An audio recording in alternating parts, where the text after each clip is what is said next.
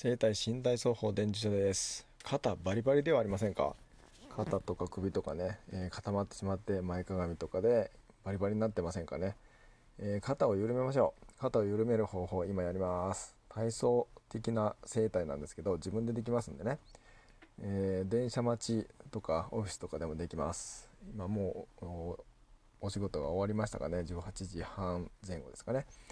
で左手左手の手のひらを見てで左手の手のひらを頭の上に乗っけてそのままスライドさせて指先方向にスライドさせ右耳の上の方に中指引っ掛けましょう。引っかかりましたかね。ぎゅっと引っ掛けなくていいです。引っかかってずれなければいいです。その状態で鼻から大きく3回息を吸ってみてください。はあ吐く時は口です。吸う時は必ず鼻からです。鼻はフィルターです。鼻から吸ってください。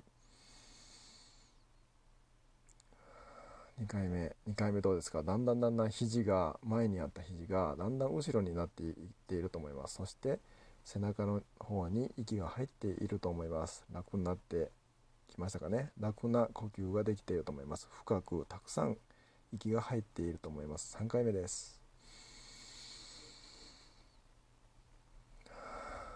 肋骨が上がったり、えー、背中が膨らんだりしましたかね。その状態だと今3回目なので肘がほとんど真横に柔らかい人は真横に来てると思います。肩の辺首の辺があったかくなってきていませんか。前か首が前かがみのままだとちょっときついと思うんですけどちょっと上に上向きに意識してやってみてください。頭のてっぺんをそうですね。垂直方向。真上に真上に向ける感じで手の手の甲の真上に。ごめんなさい手の甲は今真上じゃないですね。手首ですね。手首が、えー、頭のてっぺんのツボ100円というところにあるあるんですがその延長線上真上にあるように、えー、持っていってください。それでは4回目呼吸します。鼻から大きく吸ってください。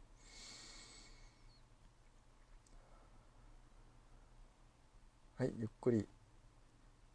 手を緩めて左手の指先緩めて頭を撫でて耳左耳を撫でて首から下ろしていきましょう。どうでしょうか？左肩あったかくなってないでしょうか？手のひらがあったかくじわーんとなってきたら成功です。緩んでいます。肩が緩んでいると思います。肩首も緩んでいると思います。どうでしょうか？簡単にできましたね。皆さんに、えー、今回は肩の整体方法肩を整える。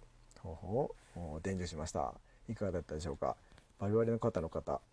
バリバリの肩の方っていうのはシャレじゃありませんが肩がバリバリの方ですね。ね肩がバリバリの方。いかがでしょうか？繰り返しやってみてください、えー、反対の手右手もねやってみてください。どこでもできますんで。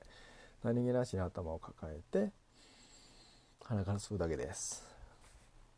胸郭胸のね、えー鳥かごみたいになった肋骨とか肩とか背中とか肩甲骨とか全部動きましたでしょうか、腰回りも楽になってると思います。